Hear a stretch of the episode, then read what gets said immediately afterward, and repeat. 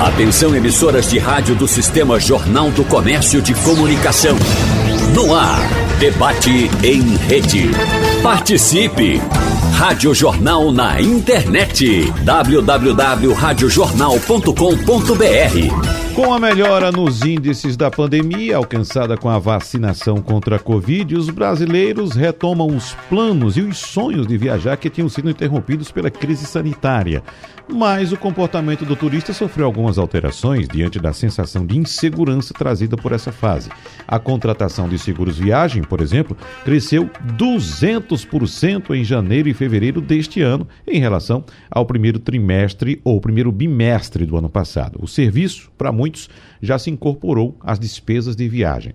E no debate de hoje vamos conversar com os nossos convidados sobre esse potencial de volta do turismo, como é que as pessoas estão se preparando e qual é a preferência do turista para esse momento, já que estamos bem próximo aí de mais um período de férias também, que é o mês de julho, além de termos, claro, no mês de junho, muitas possibilidades de viagem devido às festas juninas, sobretudo aqui no Nordeste brasileiro.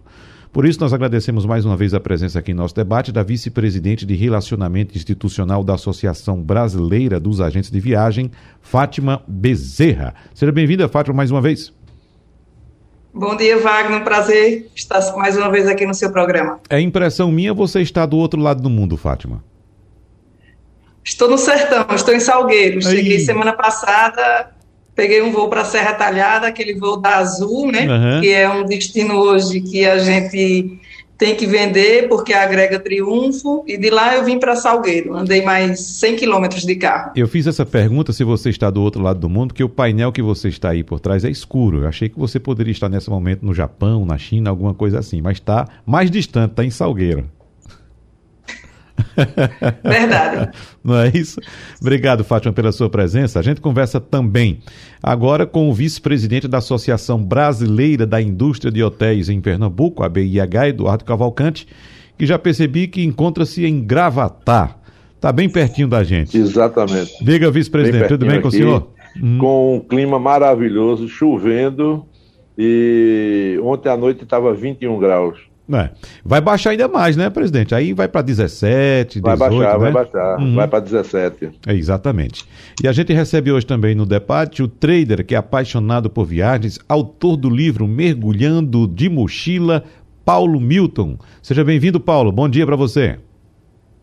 Bom dia, Wagner. Obrigado pelo convite. Bom dia, Fátima. Bom dia, Eduardo. Bom dia a todos que estão nos assistindo e nos vendo. Prazer estar participando do programa e estou à disposição aí para para debater o assunto sobre a volta do turismo. Em que região do planeta você se encontra agora?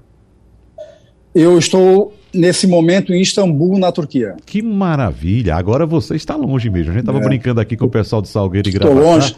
É, exatamente. Estou longe, eu não sei se eu não sei se o áudio consegue detectar, mas nesse momento está acontecendo o chamado para a oração dos muçulmanos. Não sei se no áudio está saindo. Não, não. Mas é não, não consegue captar, né? Mas essa é uma cidade que tem uma posição geográfica diferenciada, uhum. ela divide dois continentes, Europa e Ásia.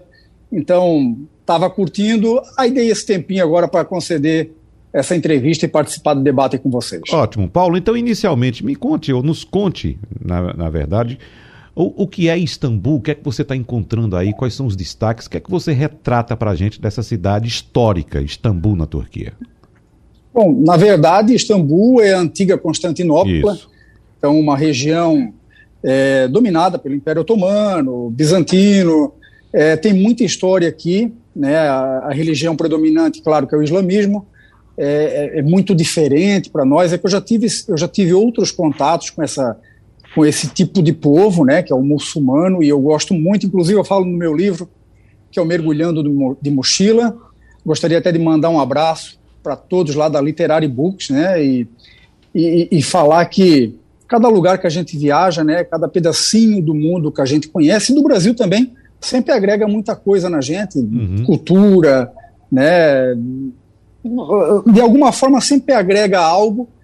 E eu falo no livro que eu não quero impor nada para ninguém, mas se a pessoa entender que viajar pode pode ser algo agregador para a sua vida, vai encontrar no meu livro, no Mergulhando de Mochila, uma bússola aí para o caminho da felicidade, que eu falo que é viajando que eu me encontro no melhor momento. É. Quando eu viajo, eu estou feliz. E, e, se existir uma categoria de, turis, de turista, qual a categoria que você se enquadra? A gente sabe que tem um turista uh, de férias, né? Aquele que vai passear com a família. E você, que categoria? Se existir essa categoria, em qual, qual delas você se enquadra? Eu, eu acho que eu estou na categoria de mochileiro, de aventureiro, de, de louco mesmo por viagem, por sair caminhando por, pelas ruas e conhecendo, batendo foto e conhecendo pessoas. Eu acho que eu estou nessa de, de, mochileiro e aventureiro. Uhum, muito bem. Daqui a pouco a gente vai detalhar um pouco mais o que é o seu livro, Mergulhando de Mochila. É, é, só uma curiosidade, você é mergulhador também? Não, não sou mergulhador, mas já mergulhei em alguns uhum. lugares, inclusive na belíssima Fernando de Noronha, ah, claro. né, que é um local sensacional. Uhum. E eu sempre recomendo a todos conhecerem. Sua hospedagem aí, você está em hotel agora? Não, estou em hostel nesse momento. Eu costumo uhum. ficar. Geralmente eu costumo ficar na opção mais barata, né? Seja ela hostel, hotel ou casas de família. Eu já fiquei em casas de família, por exemplo, em Cuba, em outros locais. Então eu vou na opção que, que é melhor para o meu bolso, mas que me permite conhecer pessoas também, porque hostel é um local que pessoas compartilham quarto, cozinha, então eu acabo sempre conhecendo muitas pessoas. É, é uma característica que você tem, que outras pessoas têm também, né? Que procura esse tipo de turismo, né? Agora, você mesmo prepara Isso. seus roteiros ou você tem ajuda de algum profissional? É, desculpa, cortou, cortou o teu áudio. Você mesmo prepara seus roteiros ou tem ajuda de algum profissional? Não, eu mesmo preparo meu roteiro. Uhum. De repente eu decido, vou viajar para tal lugar e compro a passagem aérea, ou de trem, ou de ônibus, é, me jogo para o local e lá eu começo a explorar, sempre sozinho, sem profissionais. Certo. Mas se precisar, né, uhum. contratar algum tour em, algum, em alguma cidade, às vezes, fazer um tour com algum profissional, com um guia é melhor, eu faço, eu contrato também, sem problema algum. E foi sempre assim desde a primeira viagem, Paulo? Desde a primeira viagem, minha primeira viagem aconteceu em 2002, né? Quando eu realizo um dos meus sonhos, eu tinha, eu tenho, eu falo que eu era humilde. Nos meus sonhos eu tinha quatro, eram sonhos. Um deles era viajar e ela acontece em 2002 para Porto Seguro, na Bahia. Que maravilha! Daqui a pouco a gente, como já disse, é, detalha mais um pouco o que é o seu livro, Mergulhando de Mochila, mas vamos conversar com o nosso pessoal que está um pouquinho mais perto aqui, viu, Paulo? Começando Aham. por Fátima Bezerra, que está em Salgueiro. Acredito que já haja por aí uma preparação para receber os turistas no São João. Fátima, porque, como a gente vem dizendo aqui sempre, nós estamos na iminência de ter início da maior festa popular, eu diria até do planeta, que é a festa de São João no Brasil, porque é uma festa enorme, não é apenas aquele dia do São João, véspera de São João, ou véspera de Santo Antônio, ou véspera de São Pedro, não. É o mês inteiro e algumas cidades ainda passam para o mês de julho também. Na Paraíba tem muitas cidades que entram ainda pelo mês de julho. Mas o que é que você traz da gente aí de preparação do São João em Salgueiro e também na região, Fátima. Seu microfone, por favor, está aberto. Está fechado.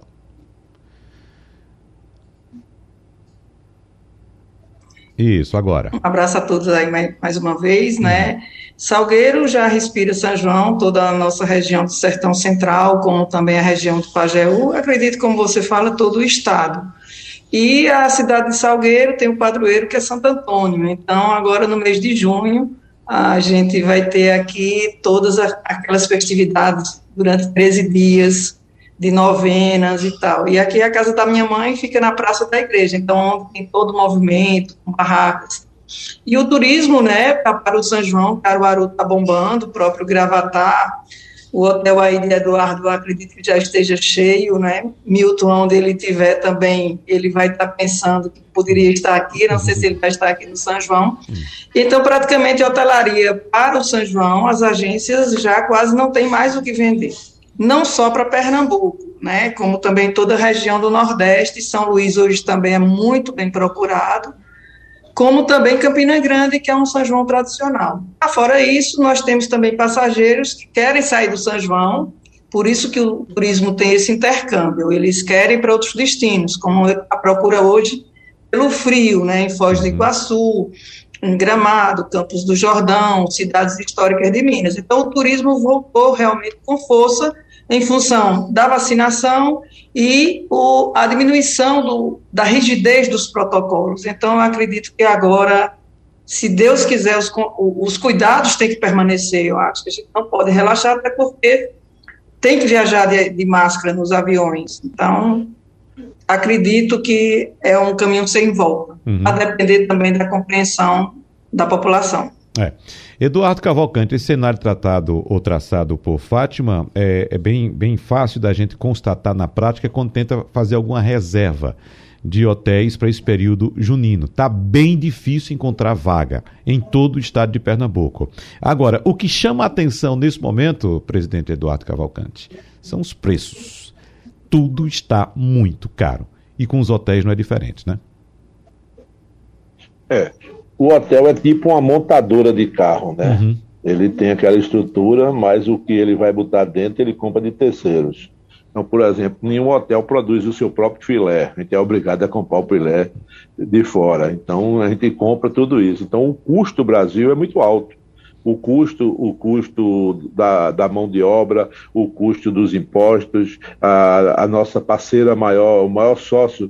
Eu digo muito, Wagner, é, uma vez um, eu participando de uma palestra na universidade em Campina Grande, e falando do turismo e falou do, do nosso hotel.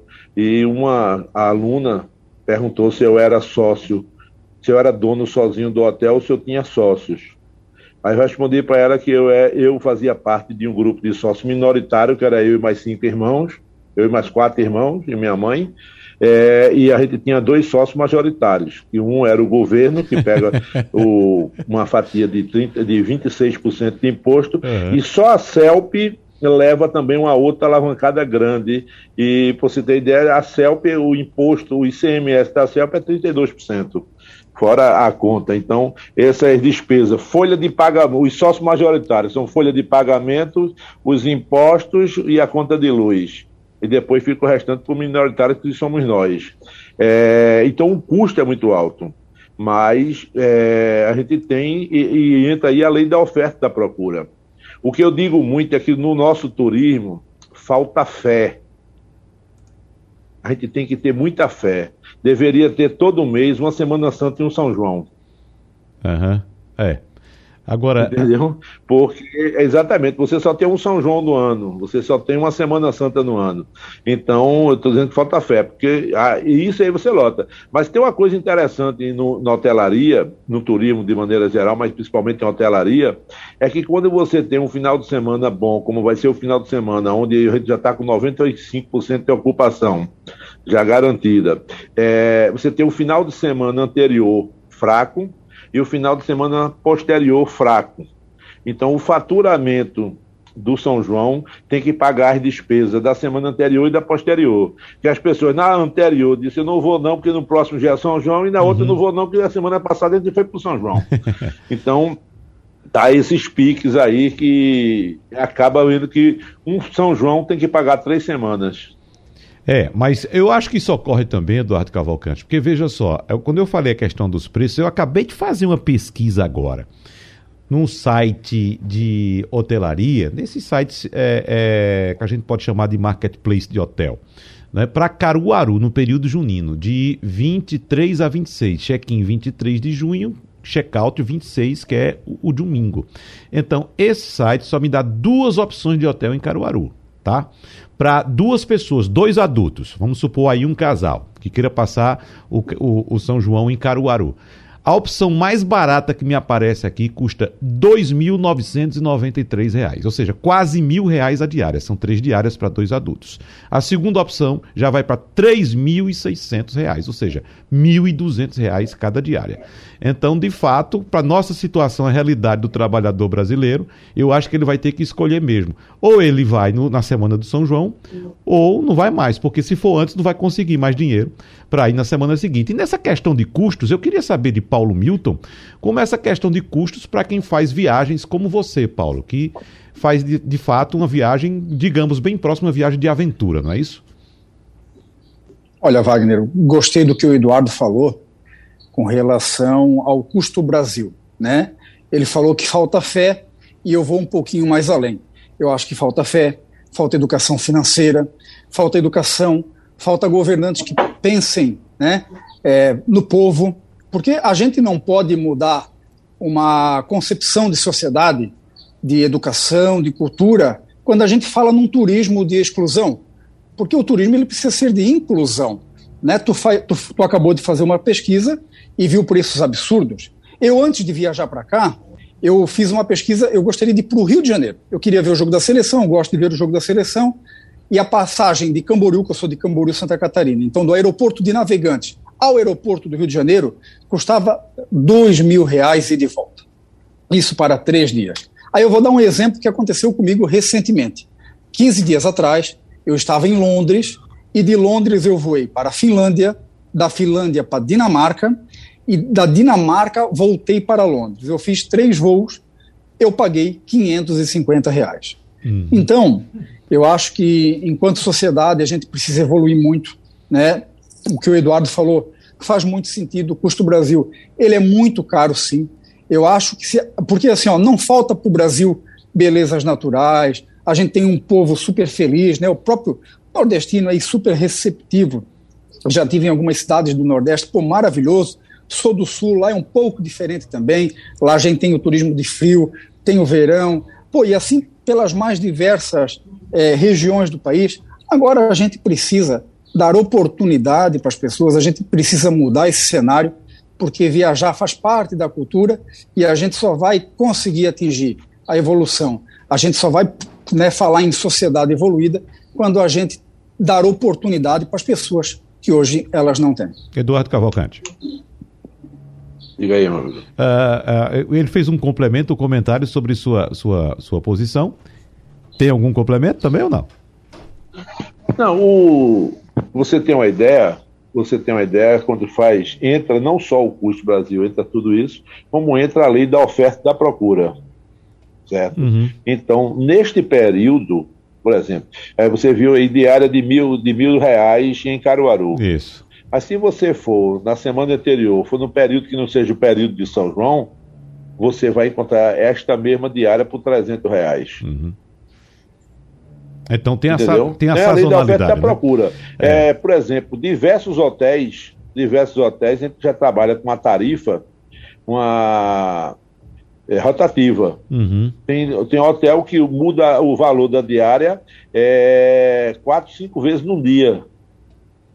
É igual uhum. a passagem de avião. Eu já viajei com minha esposa para São Paulo, que minha passagem foi 800 e a dela eu tinha comprado numa promoção a 220. Uhum. Então eu fui sentado do lado dela, eu tinha pago 800 e ela pagou 220. Uhum. Então por quê? Por causa do momento que eu comprei. O nosso produto, ele é altamente perecível. Eu não guardo diária de hotel em prateleira. Então, se eu não vendi hoje a diária, ela amanhã já está podre, já morreu. Então, é o seguinte: é, às vezes você chega no hotel de 10 horas da noite, faz uma reserva de 10 horas para aquele mesmo dia, você consegue uma diária com quase 40% de desconto. Você não pode passar do seu break-even point, do seu ponto de equilíbrio. Mas você tem condições, porque se você não vender, ela não vai ser vendida mais nunca. Uhum. Então, é, é, um produto altamente perecível. Então, além da oferta e da procura, se está com uma demanda boa, naturalmente que as pessoas vão ser aproveitar para que tenha uma tarifa melhor. É. Se o... essa procura não acontecer, no outro dia baixa. É. Então, existe uma. A lei da oferta e da procura muito forte nesses casos. Como Ô, é o Fátima. caso de aviação. Ô, Você, quando pega uma passagem de avião que começa a vender muito, o preço sobe lá para cima. Uhum. Fátima, em relação. Eu gostaria de completar. Pois não. Aí, Gostaria de completar aí o, o que Paulo falou. Pois não. Com, com o Eduardo, porque veja, esse valor de passagem que o Paulo pagou ele deve ter ido numa companhia low cost, low fare, e tem várias promoções, né? Isso, não sei a antecedência que você fez. Então, o que o agente de viagem orienta o cliente? Trabalhar com planejamento.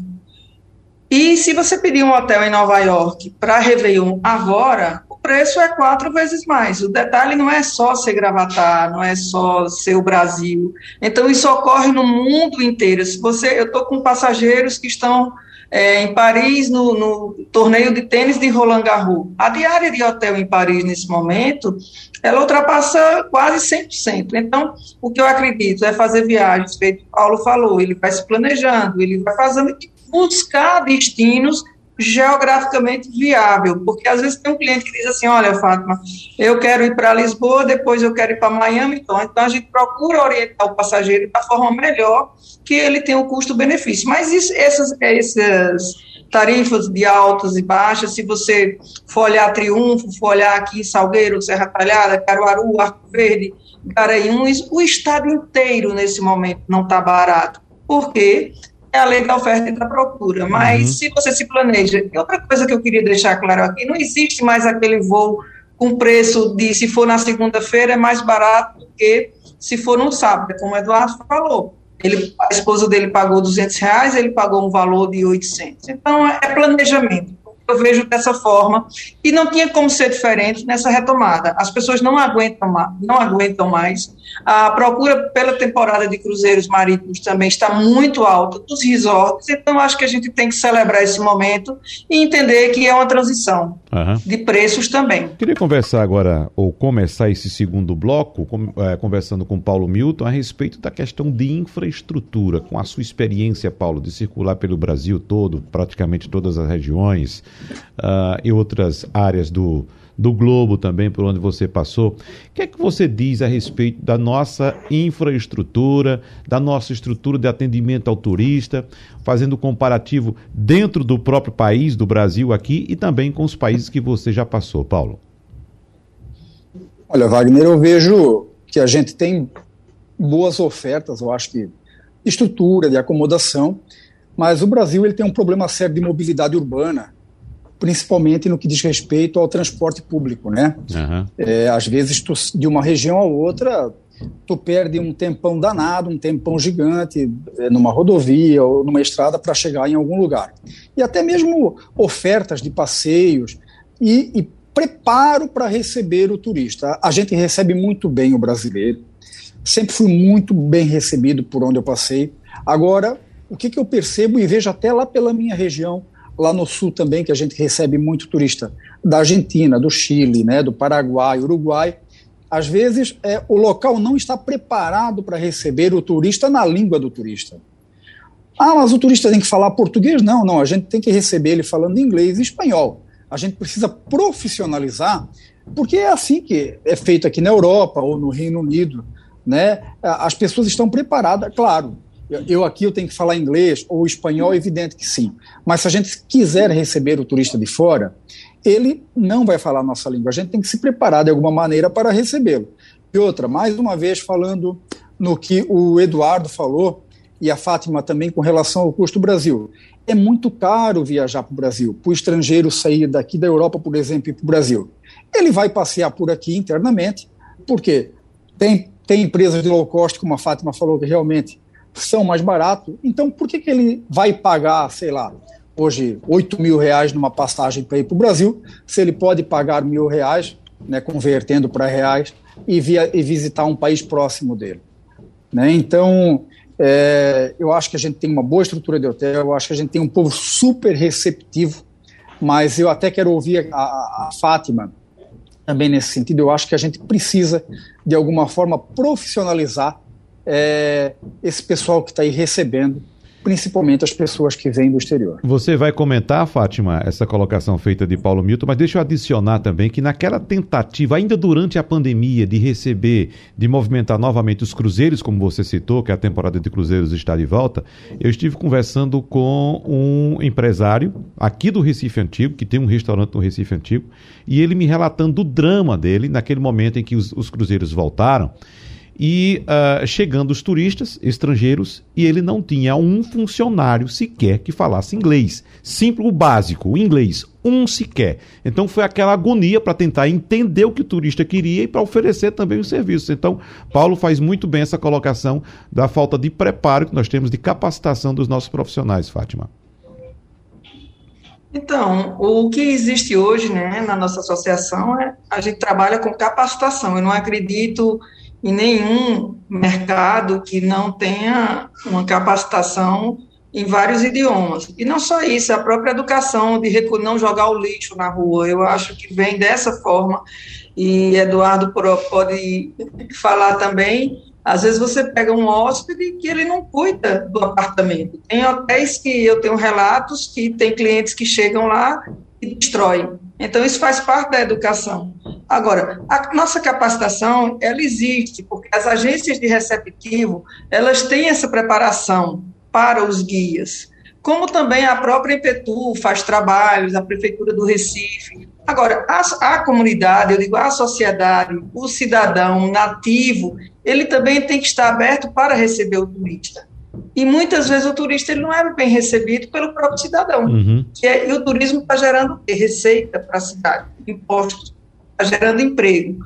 Essa capacitação ela é prudente, ela inclusive ela é obrigatória para qualquer mercado. Então, se você chega na minha empresa e, e, e vai comprar um pacote, se a minha equipe não estiver com tudo no ato da informação para a resposta, o cliente não vai ficar satisfeito. Da mesma forma, quando você chega num aeroporto e às vezes até a imigração não está preparada para receber o estrangeiro. Infelizmente, Paulo, você sabe que isso acontece e tem pessoas que tratam. Basta às vezes você ligar até para a polícia e ligar dizendo que tem uma emergência, como eu conheço um caso, que a pessoa ligou de novo e, eu, e a, o policial disse, mas você sabe a distância? Sei se é, no lugar dele acalmar a pessoa, ele pelo contrário, ele rebate aquilo porque ele não sabe fazer, que é a gentileza, e não está preparado. Então, tudo é uma preparação para receber qualquer profissional em qualquer destino. Agora, Eduardo Cavalcante, é importante esse ponto observado por Fátima, que a capacitação não passa somente pelos profissionais né, que atuam no setor, mas assim, a população, a comunidade também tem que fazer parte, principalmente quando trata-se de um polo turístico, como é, por exemplo, Gravatar. E eu faço até uma, uma comparação aproveitando a presença de Paulo aqui, que é da região sul do Brasil, como por exemplo Gramado, que tem também, que já teve muito contato com Gravatar, já fez vários eventos juntos com Gravatar, uh, me parece até que tem um título de cidades, cidades irmãs do turismo. Cidades né? irmãs. Cidades irmãs, exatamente. Então, a gente percebe quando está em Gramado que as pessoas, os nativos em Gramado, fazem parte daquele processo turístico, ou seja, daquele trade. Então, as pessoas tratam bem o turista, dão informação, cuidam bem do turista. Então, esse ponto observado por Fátima é importante para que as pessoas também né, na cidade entendam que aquilo é um ponto importante da economia que todos sobrevivem daquele, daquele setor, Eduardo Cavalcante. É, isso a gente chama conscientização da importância do turismo para o destino, certo? Então, não adianta o hotel estar ganhando dinheiro e a população não esteja se beneficiando disso. É, o que é que a gente procura fazer nisso? Primeiro, quando a gente promove um curso de qualificação de garçom, de recepcionista, nos, isso do próprio hotel, o Portal do Gravatar vai fazer uma qualificação de sua equipe, a gente inclui outros hotéis também na mesma classificação, na nossa capacitação. E procura fazer, como eu, eu, estou como presidente da Associação de Turismo de Gravatar também, a gente procura fazer o curso para que atenda todos os os estabelecimentos de bares, hotéis e restaurantes e o próprio comércio. E isso é importante que a pessoa tem que saber. O trabalho de conscientização com a população local é um trabalho que tem de fazer a conscientização dessas pessoas da importância do turismo. Mostrar. Eu tenho um irmão que ele disse que a única maneira de mostrar isso seria que você pegasse todo o dinheiro que entra na cidade pelo turismo, você botasse um carimbo. Quando o dinheiro entrou. Uhum. Porque você vai ver como o dinheiro circula. E é muito interessante isso, porque as pessoas, às vezes, estão na cidade, muitas vezes eles acham que o turismo vem para cá, inflaciona a cidade e, quer ser o dono da cidade e, e, fica, de certa forma, querendo tratar mal. Mas esquece de que o, o dinheiro do turismo é o que gera emprego. Para você ter uma ideia, em Gravatar, por exemplo, nós temos duas categorias de turismo. Nós temos a categoria do turismo convencional, que são dos hotéis, a gente tem 3.200 leitos de hotéis da cidade, e a gente tem 22 mil casas de segunda residência. Então, para você ter uma ideia, a população local tem 85 mil habitantes e a sazonal tem 105. Uhum. Então, quando você chega no período agora de São João de temporada, todas as casas de condomínio estão com superpopulação, estão ocupadas. Então, a gente vai ter por dia em Gravatar cerca de 130 mil pessoas por dia, é, fora a população. Então, automaticamente, é, o dinheiro que essas pessoas vão deixar na cidade é muito importante. Uhum. Eu sempre procurei fazer esse levantamento, é, até para saber a origem do nosso cliente, do nosso turista em Gravatar, é, era indo no, no, no, Banco do Brasil, que faz a compensação de todos os bancos, de, dos caixas eletrônicos, e eu pedia o relatório da onde estava vindo os dinheiros que foram sacados nos caixas eletrônicos. Aí você vê, tantos por cento veio do Rio Grande do Norte, tanto por cento veio da Paraíba, tanto por cento veio de Alagoas, uhum. e nisso você fica vendo que é para você ir buscar esse mercado ou fortalecer aquele mercado. Mas é, para a gente ter um atendimento de qualidade no turismo, o turismo mexe com 54 segmentos da economia. Então, o que é que é uma coisa interessante de você ver?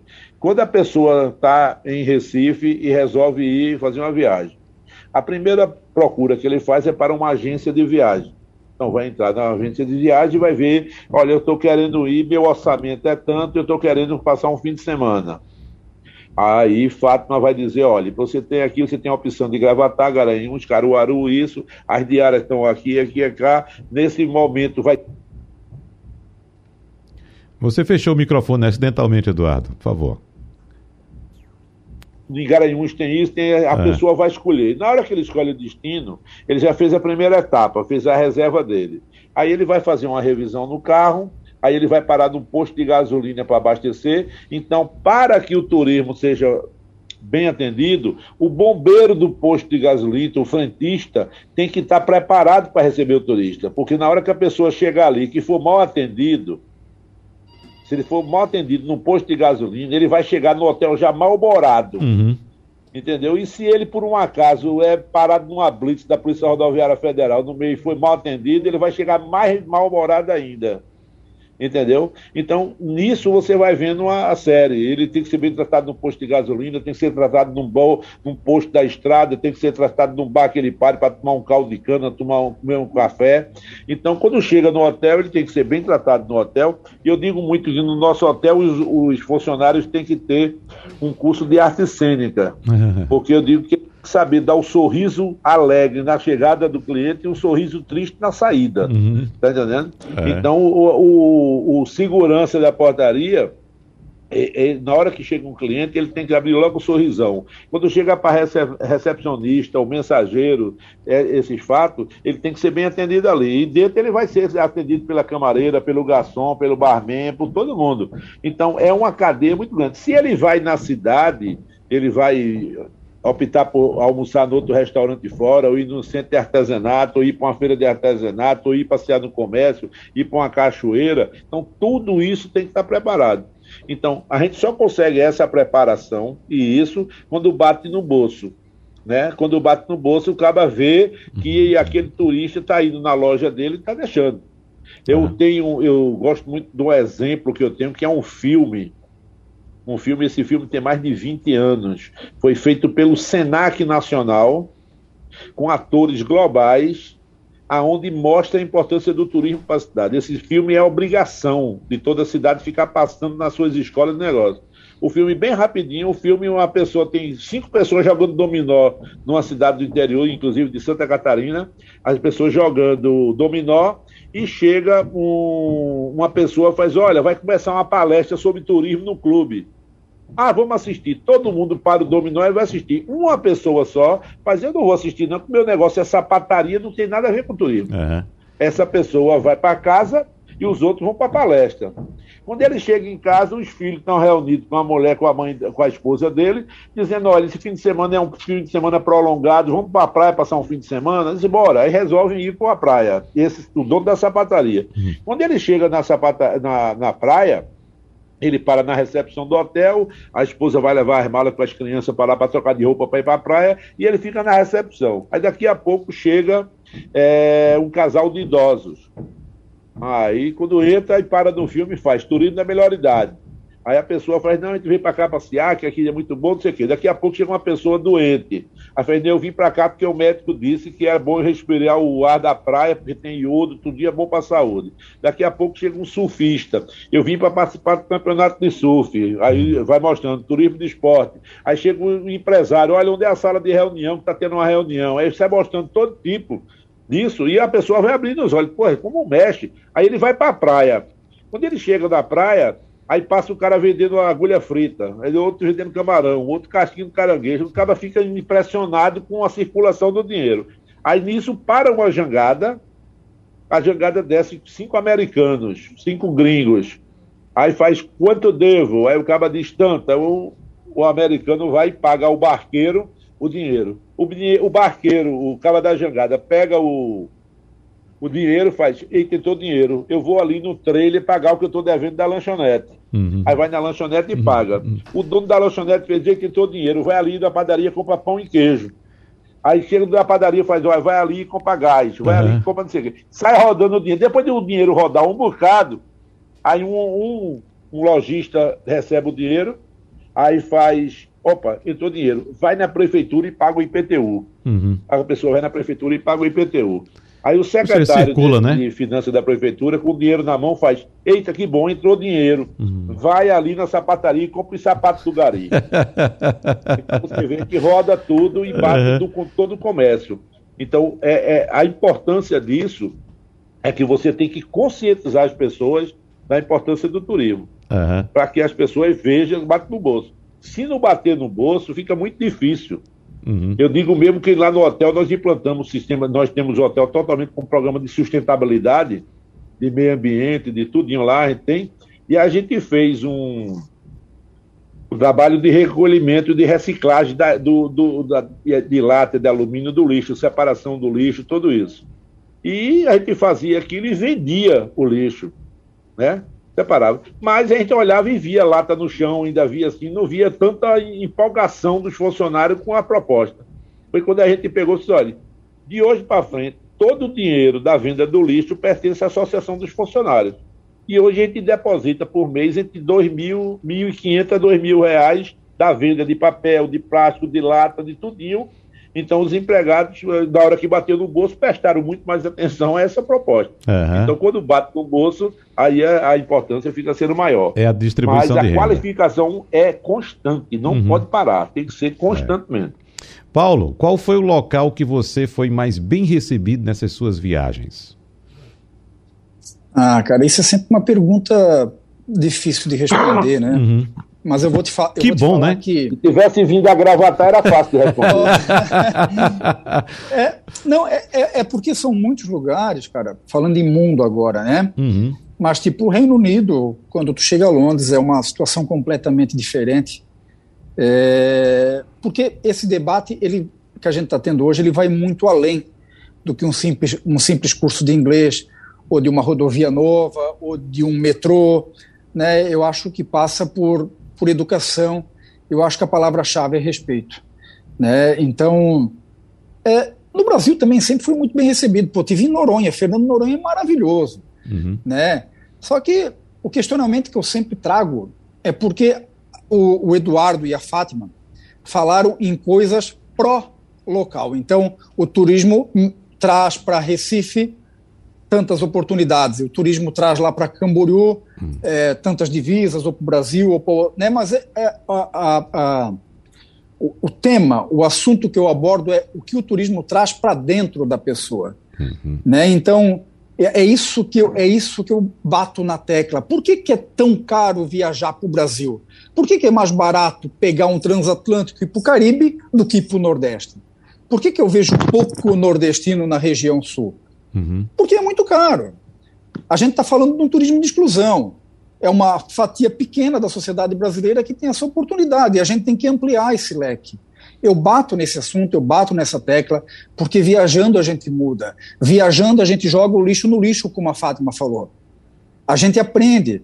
É, internamente no Brasil ou indo para fora, por que, que quando o brasileiro vai lá para Portugal, vamos pegar esse exemplo, ele joga o lixo no lixo e no Brasil ele joga no mato? Uhum. Né? Então, eu acho que vai muito além. Então, eu sempre fui muito bem recebido, principalmente fora do país, quando eu falo que eu sou brasileiro. Eu tenho de volta sempre um sorriso no rosto. O brasileiro é muito bem quisto ali fora, e, e o nosso cartão de visita é o futebol. É, é, incrível isso, mas quando eu estou com a camisa da seleção brasileira, eu me sinto bem, eu me sinto protegido. As pessoas querem bater foto, querem falar de futebol. O brasileiro é muito bem visto no exterior. Agora, quando a gente fala em política, em alguma coisa nesse sentido, aí é. vem a palavra corrupção, e aí a gente começa a trazer o lado negativo que o nosso país precisa evoluir. Se a gente evoluir em educação, nisso tudo que a Fátima e no Eduardo falaram, eu acho que a gente tende a ser uma potência a nível de turismo, porque não nos falta beleza natural, não nos falta simpatia, não nos falta atrações. Mas eu acho que falta é, mudar um pouquinho essa cultura. Eu acho que a gente está em evolução.